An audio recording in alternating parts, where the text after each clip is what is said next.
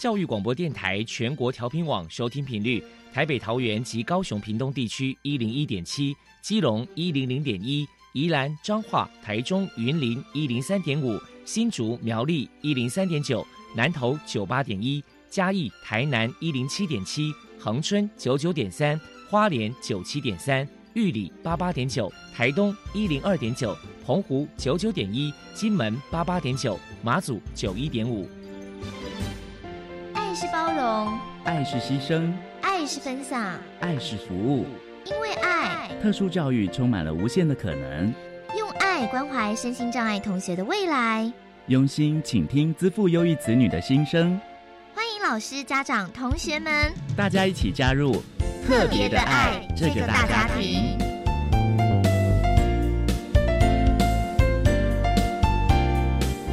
本节目由教育部学生事务及特殊教育司指导，国立教育广播电台监制。欢迎收听。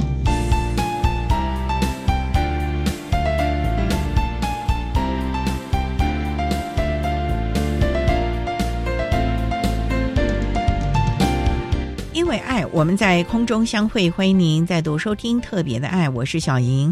这个节目在每个星期六和星期天的十六点零五分到十七点播出。今天节目继续为您探讨有关于视觉障碍的相关议题。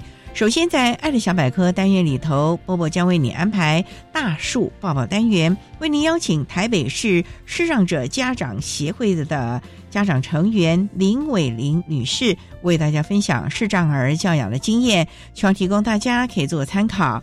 另外，今天的主题专访为您安排的是“爱的搜寻引擎”，为您邀请台中市立启明学校高职部的汤国宝老师。为大家分享职场竞争力，谈高中教育阶段视觉障碍学生生涯规划以及职场能力的养成，提供大家可以做参考。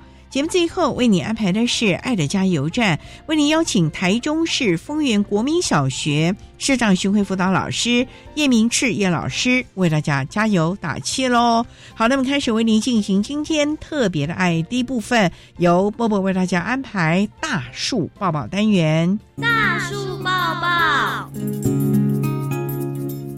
特殊儿的父母辛苦喽！我们将邀请家长分享教养的技巧。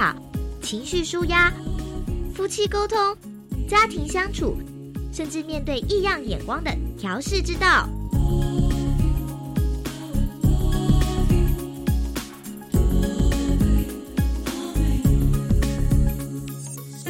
Hello，大家好，我是 Bobo，，欢迎收听大树抱抱。今天呢，我们特别邀请到台北市视障者家长协会的家长成员。林维玲小姐，也就是小豪妈妈，来到节目现场跟大家分享视障儿的家长这样经验谈。住在彰化的维玲儿子小豪呢，今年暑假即将升小学六年级。首先，先请您来谈一谈，当初知道小豪是视障儿，当时内心的心酸跟难过是如何走出来的呢？知道好像是三个多月吧，他的眼睛的症状很严重。然后就陆续在我们这边录机啊、张机啊，就是一直带他去检查找结果，检查到最后也是没有一个结果。可是小朋友在看东西好像都看不到。后来是去中国，人家介绍，就是这里介绍那里介绍，到中国才知道他是黄斑部病变。所以当初你知道是被诊断出视障儿，你那时候内心知道这样的消息，一定是非常的难过啦。那你是如何这样子走过来的呢？可能我的个性比较开朗，我比较会去面对，当然会自己想说为什么我的小孩会这样，也是自己躲起来，然后沉思。后来人家会介绍一些机构啊，像台北市障子家长协会台中教室，跟我们这边的张世协提供一些针对视障小朋友的一些教养。然后再慢慢的去，也有帮我们开导说如何去面对这种小孩。可能我的个性的关系，我比较能接受。就是说，不会像有的人可能因为一时一蹶不振，那可是你会正向的去面对这样的一个问题，就对了。对，想必说你为了这个小孩，应该也投入了超多的心血跟努力。要不然谈谈，你可能有找哪些组织机构的帮忙呢？一开始是先去张志贤那边做评估。然后他们那边再转介我们去台北市障的家长协会的台中教室做早疗的，就是提前的准备就对了。那边就陆续帮我们排课，针对小孩的症状啊，还有一些该协助的课程，他帮我们排课程，让小孩去慢慢的接入视障生的阶段。等于是透过这一系列的课程呢，对，而让他就是慢慢就是去改善他的一个状况。那么再来，可能想请教您，因为可能在教养小孩的过程当中，嗯一定是难免会遇到超多的一些困难跟挑战。你自己遇到最大的考验是什么？您怎么去克服它的呢？最大的考验嘛，就是他们在学智障的一些东西学不会的一个瓶颈，好像是每个人的理解性比较不同的时候，就会遇到说怎么教都上不来，然后也下不去，挫折感会很大，不知道该怎么教。就是自己去寻求跟老师的沟通啊，然后去找一些对他有帮助的方向，就是会变成自己会去思考说要怎么改才对小孩才有帮助这样。所以你等于是在这个过程当中，你去寻求各式各样的一个协助，或者是请教他人然后来改善一下，让他学的就是会更进入状况，这样就对了。对对对对对对。嗯哼，嗯那我知道说这个小豪他本身是是有其他的兄弟姐妹嘛，有一个弟弟？弟弟，对对弟弟也一样是这样。那想必说，因为他们也是后来知道这弟弟有这个视障的状况嘛，那我不知道说，嗯，教养同时也是两个视障人，那他们两个的相处互动，您的教养诀窍又是什么呢？吵闹玩都会啊，可是我会要求他们要先做好自己该做的事。我要求他们要自律，因为他们只是单纯的单视障，他们没有任何的缺陷，所以我会教他们说，以后也是两个兄弟要互相帮忙、互相协助。然后他们有什么争吵的时候，我们再来针对问题去跟他们沟通，然后去寻求他们想要抗争的是什么问题。他们互动也是很好啊。有时候像哥哥一开始发病的时候，弟弟也会很担心，他还会躺在他旁边照顾他，说：“哥哥，你要什么？你告诉我，我去跟妈妈讲。所以等于是他兄弟俩的感情其实也是还不错的，就对了。嗯，对对对。那不好意思，想请那哥哥跟弟弟他们两个的视障的一个状况的话，是都差不多吗？还是说有谁是比较严重一些？哥哥是比较严重，哥哥他一出生应该是说后来已经退到剩光感，嗯啊，弟弟的话他大概十公分还可以看得到，对对，嗯是模糊的状态。那想再请教一下您，就是说，因为嗯难免这个有这样身上有这样的一个障碍的状况，情绪上可能难免会有些波动。不晓得说，面对小豪他自己的情绪的上面的问题，您的教养方法是什么呢？像小孩还没发生就是他肾脏的一些问题的之前，都情绪都还算可以的。然后到肾脏发病之后，就是陆续要住院呢，还是什么，他会对自己为什么是这样，这种身体一直常常要住院。可是我会教他，就是比较正向的去面对他，因为发生了就不可能去改变，就以沟通，然后以正面的能量去开导他说，我们就是去面对你这样一直闹情绪，其实也没有办法解决问题。所以我会比较用大人的方式，就是或许让他们提早去面对大人的世界会发生什么问题，我会跟他们沟通，他有办法去理解这样子。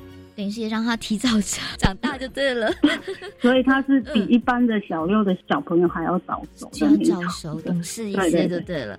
那想说早熟又懂事一点，那不晓得小豪，我们做一些让你觉得窝心感动的故事呢？我们家小孩都比较安静一点，比较不会去表达。去年我打疫苗打第三剂，就很不舒服，发烧，然后真的好像被车撞到那种感觉。他就时不时就一直过来说：“妈妈，妈妈。”他就会一直叫我说：“你有没有比较好？还会痛吗？还会怎样吗？”他那一天就一直一直一直来问你，就觉得这个小孩其实他还是蛮窝心，会去注意你真的身体不舒服，他会一直来看你，就是因为只会询问你啊，你要看医生吗？我要去叫爸爸吗？这样子，就是用言语这样关心你就对了。对对对，一直对对对，OK，好哟，这是也是像蛮窝心的男孩啦，嗯，对对。对对。好哟，那嗯接下来呢？可能最后想请您，就是给同样是家里面有视障的家长一些鼓励的话。就是我认为不要太过于悲伤的那种情绪去带小孩，就是路是自己走出来的，让家长跟小朋友知道说他的缺陷是什么，不要去掩饰，说勇敢的去面对啦。然后小孩有什么优点，你让他自己去发挥。我认为也不要太过于保护，该放手的，像有些事情该放手的还是要放手。当然是针对某些事情，大人正面的能量，我们会让小朋友更正向，这样。等于是就是正面的迎接这些困难跟挑战，就是面对面对自己的缺陷就对了，然后去对对对去面对它，然后去挑战它。好哟，那非常谢谢小豪妈妈今天接受我们的访问哟。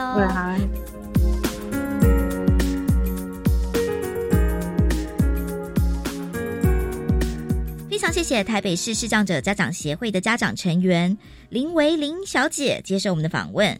现在我们就把节目现场交还给主持人小莹。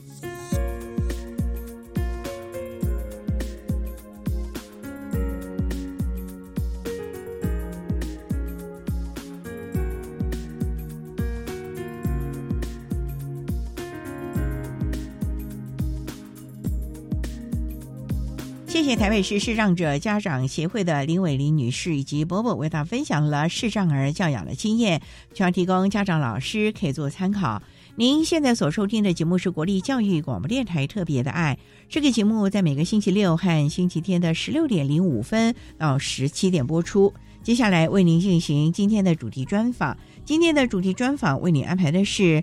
爱的搜寻引擎为您邀请台中市立启明学校高职部的汤国宝老师为大家分享职场竞争力，谈高中教育阶段视觉障碍学生生涯规划以及职场能力养成的重点，提供大家可以做参考喽。好，那么开始为您进行今天特别的爱的主题专访，爱的搜寻引擎。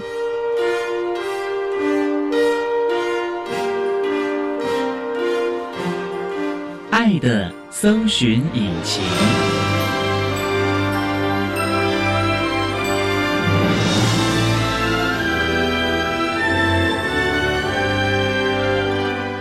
今天为大家邀请台中市立启明学校高职部的老师汤国宝汤老师，老师您好，主持人好，各位听众大家好。今天要特别邀请老师为大家分享职场听看听，谈高中教育阶段视觉障碍学生生涯规划以及职场能力养成的重点。那首先要请教汤老师啊，台中市立启明学校是在台中什么地方啊？它在台中的后里区后里马场附近，交通算方便吗？算方便，国道四号下来，左转走台山线，十五分钟左右，右边就会看到我们学校。那我们学校是招收国小、国中、高中部吗？原本是这样，不过现在又多了一个学前部。学前部，等于是幼稚部的意思。那这些小朋友应该是在后里附近的孩子吧？是的，大部分。意思就是说他们要通勤喽。对，幼稚部要通勤。其他的孩子可以住校吗？是。那我们招收的孩子是大台中地区呢，还是全台湾各地都可以来？全台湾各地都可以。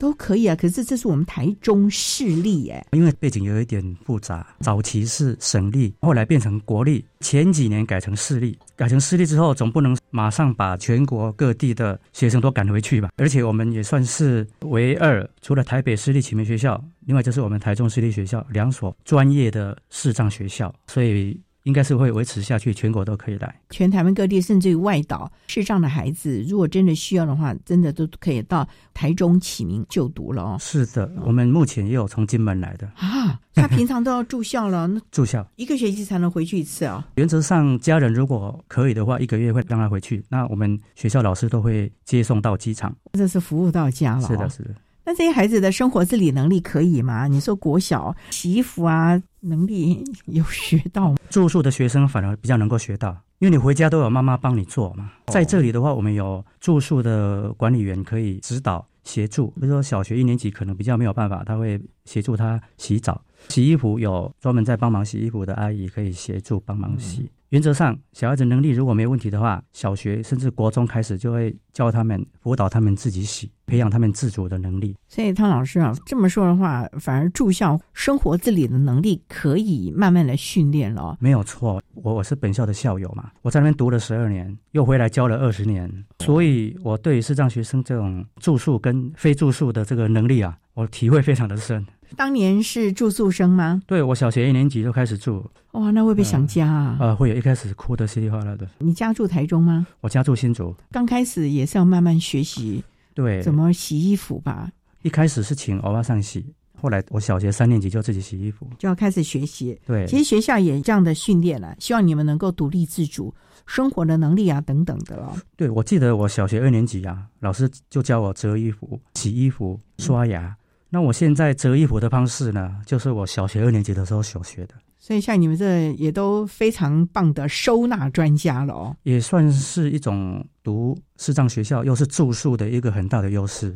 所以老师，你们在学这些的时候，是不是就有一个规矩规则，就是所有的东西都要摆在固定的地方，不然到时候你一团乱，你看不到。所以我们平常你的东西，我们也不能乱动了。应该是说自己可以根据自己的习惯来做规划。当然，一般人除非说很重要啦，一般的东西我觉得也还好啦。除非是很重要的东西，你一时半刻找不到，就会有影响时间啊，或影响到你的生活，那或许就尽量不要动。那原则上，我们会以自己能够找得到的范围，自己规划自己置放的位置。所以还是要看自我的能力了啊。对对对。好，那稍待呢，我们再请台中市立启明学校高职部的汤国宝老师，再为大家分享相关的教学经验喽。好的。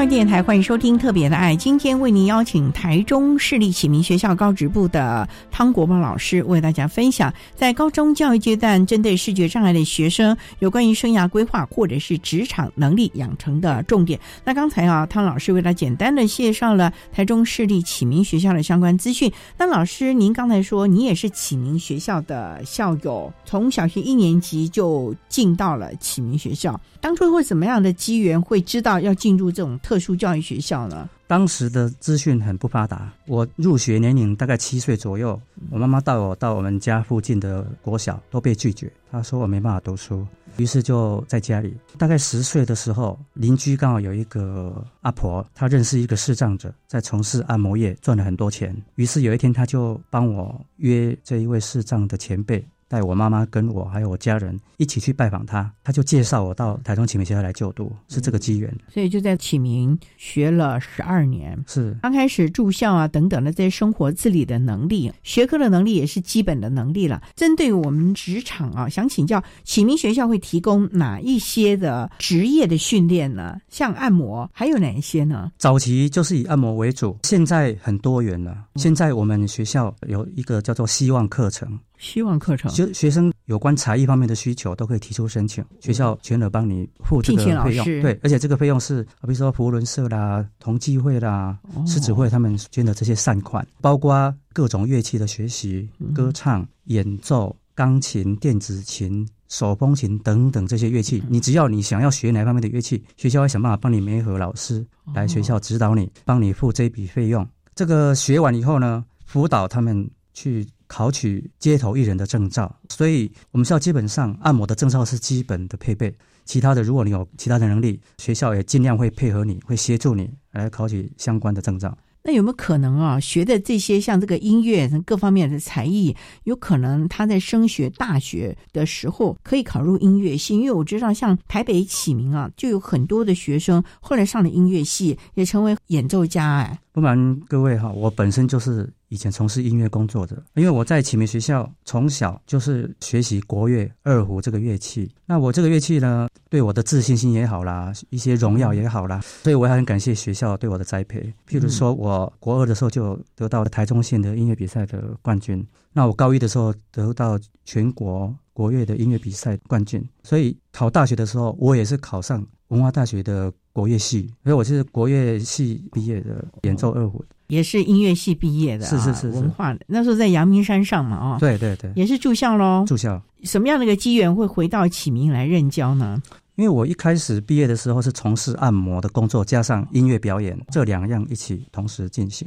当时有几位指导按摩的老师退休，我们的恩师啊，还有我们校长问我说要不要回来代课。那我考虑的结果，我想说最坏打算就是啊，万一没有代课，再回来从事这一方面的工作。没想到回来以后就一直教到现在二十年了，教了后面的学弟妹们相关的按摩的技巧。所以你主要的是教授按摩吗？是是是。现在按摩要求的也很多嘞，听说还要学什么经络学，还要好多好多的在职进修哎。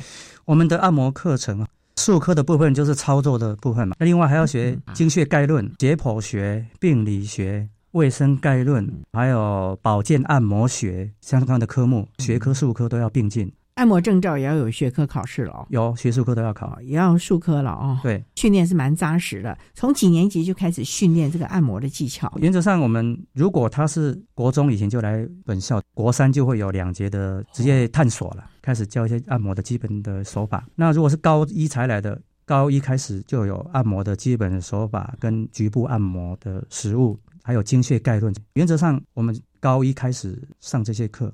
通常大概多久就可以有能力去考上按摩的证照了呢？如果学生的认知功能比较没有问题的话，大概高二就可以考上证照了。老师在辅导方面也是非常的辛苦了啊！好，那我们稍待在景台中市立启明学校高职部的汤国宝老师，再为大家分享针对高中教育阶段视觉障碍学生生涯规划还有职场能力养成的重点喽。好。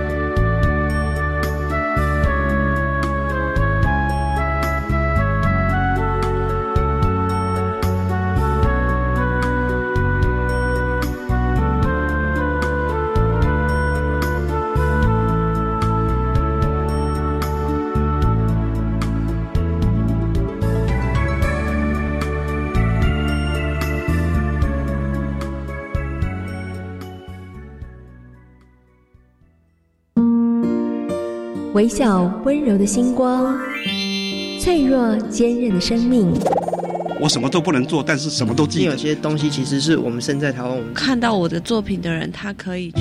从七月起，每周六下午一点零五分，星星亮的节目，我们一起分享总统教育奖得主的生命故事，让温柔的星光为我们点灯，温暖我们的心。我以前在学校就有申请就学贷款，但是刚踏入社会要缴贷款有点困难呢，怎么办？我也有就学贷款啊，但是我有办理缓缴本息、延长还款年限，另外还有一种是只缴利息不还本金的办法可以用，这样就可以减轻还款的负担喽。好哦，有了这些宽限的办法，我才能跟你去旅游。耶！我们赶快来向贷款银行申请看看。以上广告是由教育部提供。大家好，我是中华队选手张玉成。人生不留白，每个人都想出国工作，但如果有一份海外打工，薪水高，免学历，免经验，可以边工作边玩，还包吃包住。唉，这不是去大联盟，这是一种诈骗。提醒您，遇到可疑真财，记得拨打一六五反诈骗专线查证。以上广告由内政部警政署提供。管那么的水，落嘎西木啊！大家好，我们是欧开合唱团。您现在收听的是教育电台。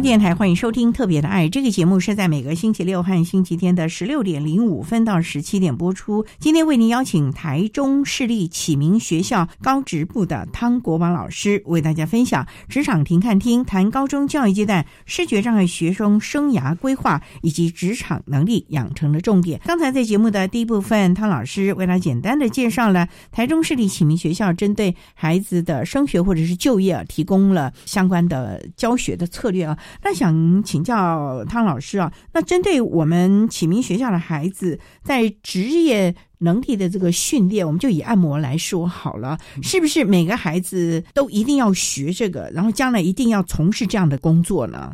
基本上我们每一个当然都要学，至于要不要从事这个工作，就看以后的发展。那原则上，我给孩子一个观念，就是说，你学习按摩这个技能，你考到这个执照，不管以后有没有找到好的工作，就算你没有兴趣，至少你还有按摩这个技能。假设你没有从事按摩这个工作。按摩这个技术也可以帮家人服务，也可以帮朋友、帮同学服务，也是人际关系的一环哈。就就好像说，读大学的时候，如果你家境困难的，假日可以去打工赚生活费。平常我们需要很多同学的协助，因为我本身就是受到很多同学的照顾跟协助。那他们有不舒服的时候呢？我也可以帮他们按摩服务，互相。那我觉得说人是互相的，不能说我视力有问题，什么都要靠别人，那我什么都不用付出。所以学习这个按摩技能，除了可以增强自己的自信心，为了以后的就业提供最基本的收入来源。如果你有其他的能力，有其他更好的工作，当然更好。按摩是一定要学的。老师，你刚才特别提到，不能只靠着别人来。为你服务，不能借口说啊，我今天视障，你们就都得来帮我的忙啊。所以您说也要回馈，那你这样的一个观念是谁给你的呢？应该是说我父母还有学校老师都会给我们这个观念，因为有一些人他可能。认为说别人帮我是应该的，那我们就会教育学生不能有这种心态。别人帮你不是应该的，帮我们的同学，我们要感谢他。我们有机会也要回馈，这个是我们一贯给学生的教育的理念，就是一定要互相回馈，不能永远都是靠别人。一定要回馈的啊，是有来有往，而且要有感恩的心，对，这才是非常重要的。不过呢，还是谈到了按摩这个专业，当然也有考证照，可是技术还是看每个人天赋了。那在这个部分，你们会不会每天有固定的练习时间？如果要考证照，时候也加强了，或者是平常的时候就会让孩子三不五时的练习，像学校也有一些实习的机会呢？有的，因为学生学完之后总是要让他练习的机会嘛，所以学校有几个措施。第一个，考试之前呢，会邀请其他的老师给学生当 model，包括计时啦、手法或各局部的抽题啦、模拟考试的情境啦。平常呢，也会有实习的机会，分为校内实习跟校外实习。校内实习的部分。在每一周的某一天的下午，我们开放一个空间，一个按摩教室，给后离地区的社区民众来预约。民众可以来啊？这是的。预约之后呢，今天值班的同学呢，可能第一节课上课就要马上整理按摩室的环境，床单铺好，枕头巾铺好，地板如果有脏稍微打扫一下。客人来之后呢，请客人喝开水啊，怎么样应对，怎么样待客啊，这个我们都会老师在一旁协助。这是校内的部分。那校外的部分呢？我们丰原地区有我们校友所开设的按摩院，视障的按摩院，他们每周都会提供机会给我们学生去那边实习。看学长他们怎么经营按摩院，怎么待客，其他时间就可以帮学长，也就是老板啊，或里面的师傅啦交流，请他们来指导职场上的操作或职场上应该要注意的礼仪。这个是校外的其中一部分。那另外一个校外的部分，就是经常也会有校外的学校也好，或公司机关也好，不定时会邀请我们学校的按摩服务队，譬如说他们有园游会，员工的。公益活动，对对对对，这个也是，或者是每一年明道大学的这个教师节啊，几乎都会请我们学校同学去帮那边的老师服务。那这些服务除了让同学有多一些练习的机会，也有多跟外界接触的机会，对自己的自信心也会有所帮助啊。比如说他透过按摩的服务，人家会赞美他，会觉得你按得很好，鼓励你以后好好的加油，以后有机会我会再给你服务之类的。因为我们视障学生每个人个别的差异非常的大，有的在外面受欺负，有的是家境很不好，对自己的自信心都比较不够。通常我们会透过这些按摩的服务呢，让他来建立自己的自信心。老师，我也想请教啊，是通常啊。按摩的技巧，这是一个必备的职业的能力啊。可是你就像您讲的，应对进退，例如怎么招呼客人呐，在按摩之间跟客人的互动啊，这个部分在学校有没有特别的去强调呢？有的，上课的时候我们会就会模拟，假设我是客人。一开始你要说欢迎光临啊，就是基本的动作要讲基本的待客很礼貌。在操作之前，要请问你今天有哪里比较不舒服的吗？客人当然会跟你回应。在操作的时候，请问真的力道可以吗？在操作的过程，力道如果太大或力道太轻，那请你随时跟我反映。这些我们在平常教学也都会融入在课程里面。我们安排其他老师来给同学服务，同学也非常的喜欢。因为有时候同才之间，他有时候比较不会认真，就是练习。那老师来，他就会特别的认真。那我们通常也会请老师来给他练习，然后顺便给学生练习一些从客人一进来教室，那怎么样带客人到指定的按摩床、按摩椅，怎么样跟客人互动，哦，怎么样询问客人的状况、力道的大小之类的。这个平常的按摩我们都有训练。再来就是。如果有不足的地方，学校也会安排课后的辅导，让学生来加强。甚至考试之前也会有课后的加强班，让学生能够多一些练习的机会。你这个考试是指证照？对，证照是是是证照考试。在学校当中，会不会也有像期中考啊、段考这样子考核一些按摩的技术呢？会啊会啊，每个同学我会指定说，来某某同学，你今天要来帮我按肩背部。那某某同学今天帮我按颈部，用这种方式来让他们操作。操作完之后呢，那再来分享同学今天哪里需要再加强，嗯，好了有不足的地方，那下一次要改进的事项是哪些啊？我们在考完之后也都会提醒学生。稍待，我们在请台中市立启明学校高职部的汤国宝老师再为大家分享针对高中教育阶段视觉障碍学生的生涯规划，还有职场的能力养成的重点喽。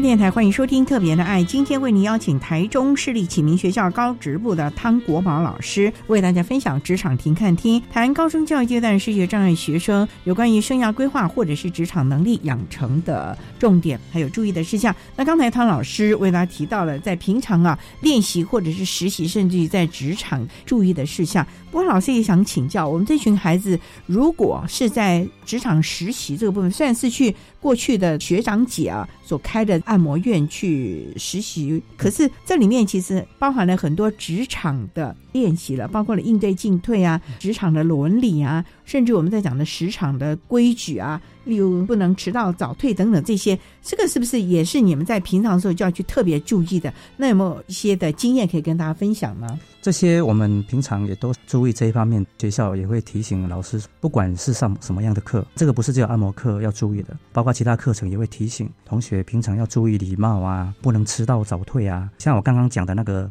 校内实习，你也不能迟到啊。万一我预约的客人来了，那你还没有来，这样对客人就会比较不礼貌。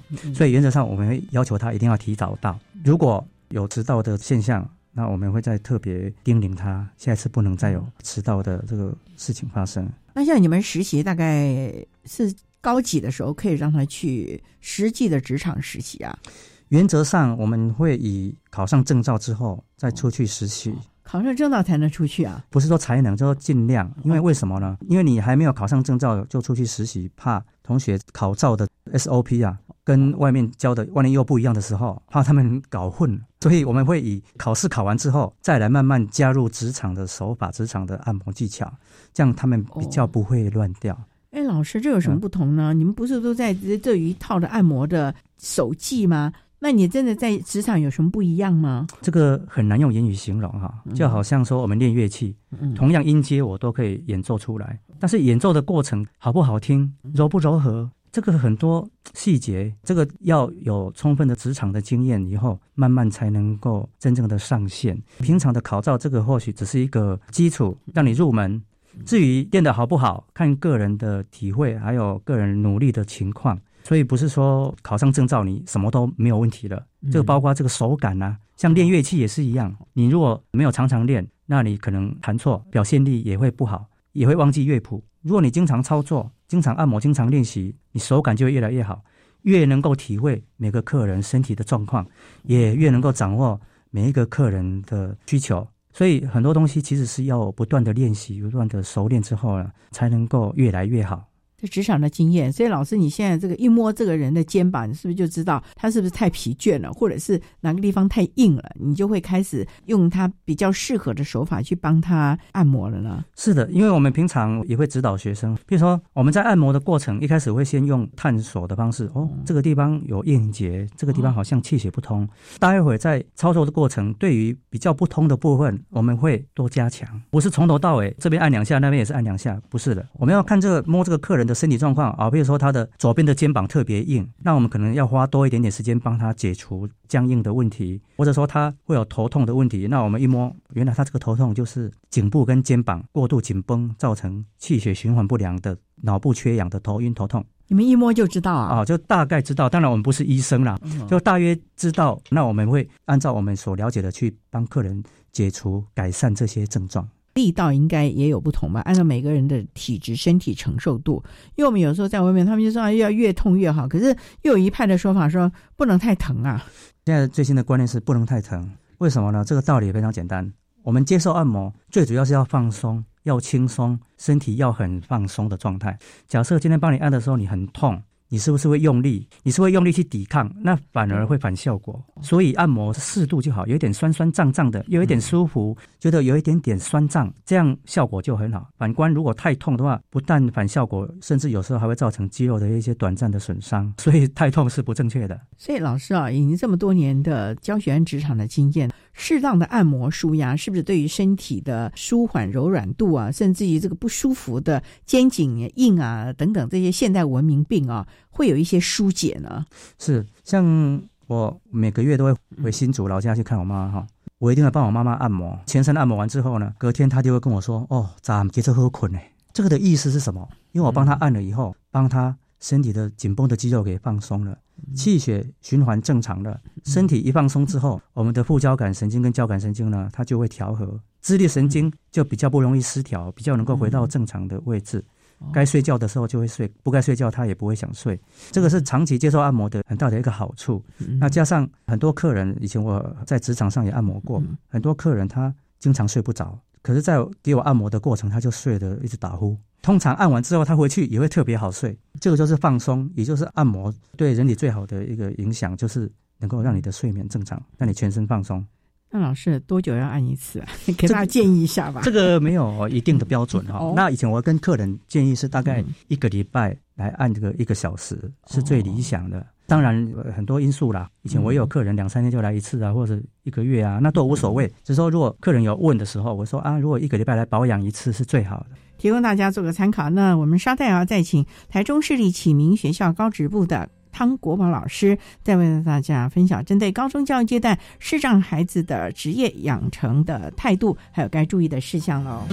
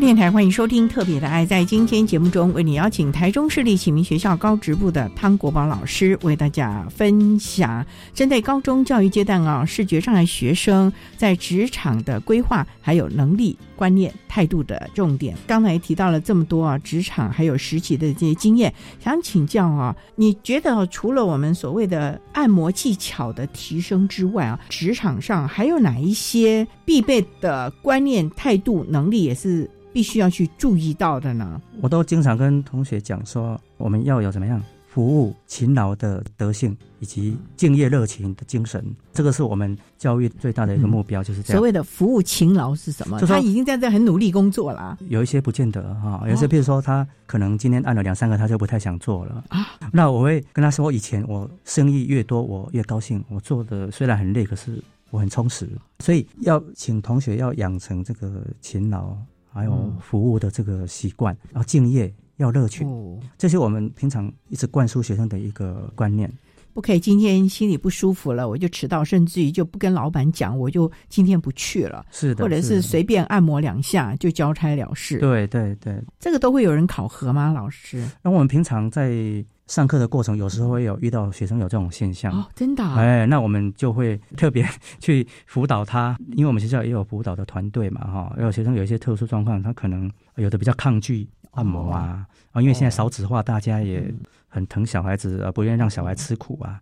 因为按摩总是要要耐力、要用力嘛，那他可能不太喜欢。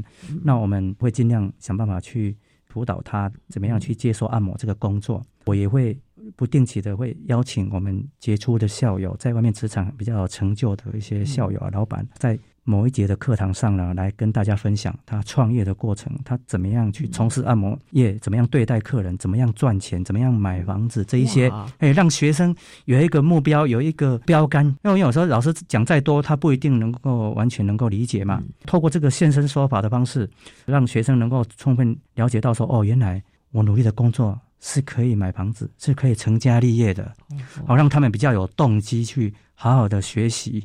谢老师啊，您这样子讲的啊，财务的规划对学生来说也是很重要。就像老师你刚刚提到，努力工作，你就可以开始规划买房子啊、成家啊，甚至于自己出来立业，这些是不是也都是要一步一步的让他们有这样的一个愿景，有这么一个希望在啊？是的，刚刚我举例那些也是让他们有一个目标嘛。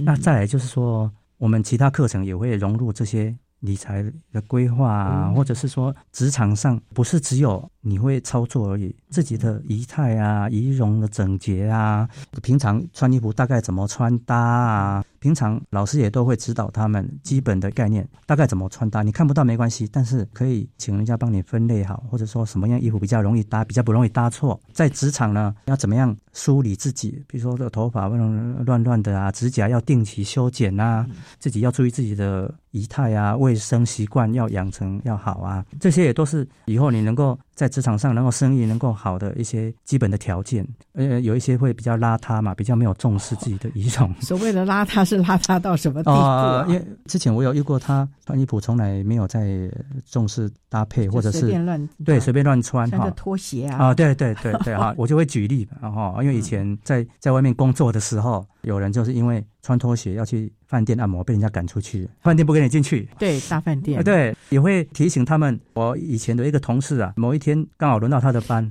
某某人哈，现在换到你了。结果没多久他就出来了，说客人要换人。那刚好轮到我，那我就请教客人说：，哎，为什么要换人？因为他身上有烟味，所以因为客人他有的会很怕，哪怕是一点点的烟味他都没办法接受。那所以我们会跟学生说，我们今天算是一个生理上的一个缺陷了。嗯，希望你不要再有其他的缺陷。这个缺陷。就是抽烟、喝酒、嚼槟榔、赌博、玩电动，这些我都会灌输他们，千万不能再有这些坏习惯，否则你视障的这个缺陷，再加上其他那么多的缺陷，以后你发展就会很有限制了。所以，我就会鼓励他们尽量不要有坏习惯。同学大部分也都能够接受老师的指导啊，也不会有这些坏习惯。所以，他们也如果能够真正的接受，而且按照老师的指导，他们在职场的发展应该都不错吧？我们。很多学生赚的都比我多 啊！真的，哦 真的，为什么？因为需要按摩的人真的很多哦。你技术好的话，不用怕没钱赚，哦怕你不想赚啊。那你不怕辛苦，你肯吃苦。我经常提醒他们，你如果肯吃苦呢，你可能只需要苦半辈子；你如果不肯吃苦呢，可能这一辈子都要吃苦。就举一个我在台北遇到一个。视障的前辈，他已经七八十岁了，他还在工作。啊，原本我以为他是为了身体健康，他告诉我说不是，他以前赚多少花多少。当年纪大的时候，没有赚也没有钱花，这个时候就会觉得人生就已经过了很辛苦，对，很辛苦。照理讲，这个时候应该是退休的时候，除非说你身体还很硬朗，你想出来跟大家互动，这个另当别论。那你不是为了经济，七八十岁还为了经济，那是不是要苦一辈子呢？所以我经常会提醒他们，希望你们以后只苦半辈子就好。不要苦一辈子，人生还是要有规划的。是的，所以一步一脚印，慢慢慢慢的有一个愿景，努力的工作，这才是我们人生当中很重要的一个课题啦。好，那今天我们也非常的谢谢台中市立启明学校高职部的汤国宝老师，为大家分享了在高中教育阶段视觉障碍学生有关于生涯规划或者是职业能力的养成的一些重点呢。非常谢谢汤老师的分享，谢谢您老师。好，谢谢大家。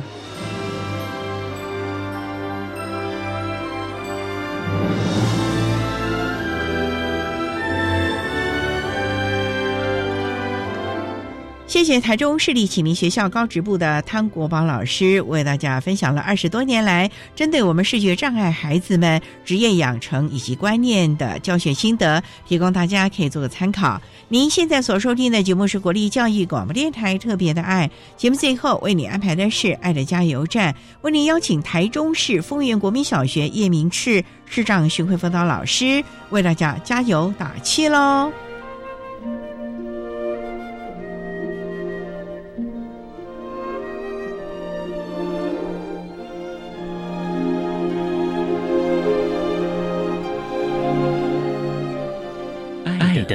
加油站。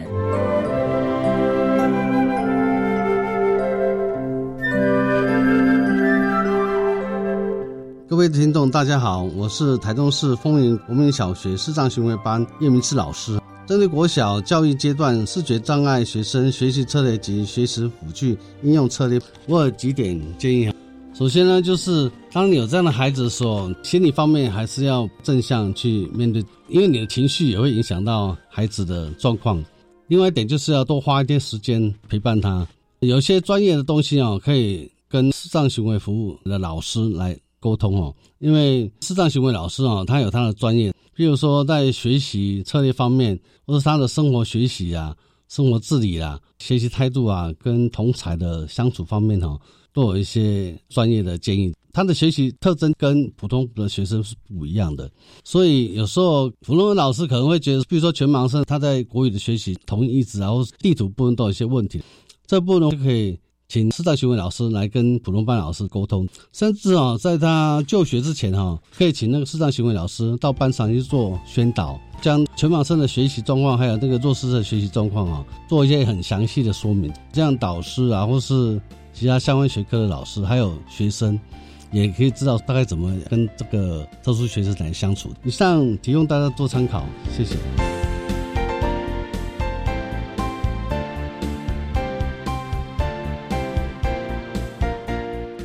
今天节目就为您进行到这，感谢您的收听。在下个星期节目中，为您邀请过动儿的家长徐玉珍营养师为大家分享从生活中陪伴他疏解情绪的压力，谈情绪行为障碍子女情绪掌控以及疏解的方式，提供大家可以做参考。感谢您的收听，也欢迎您在下个星期六十六点零五分再度收听特别的爱。我们下周见了，拜拜。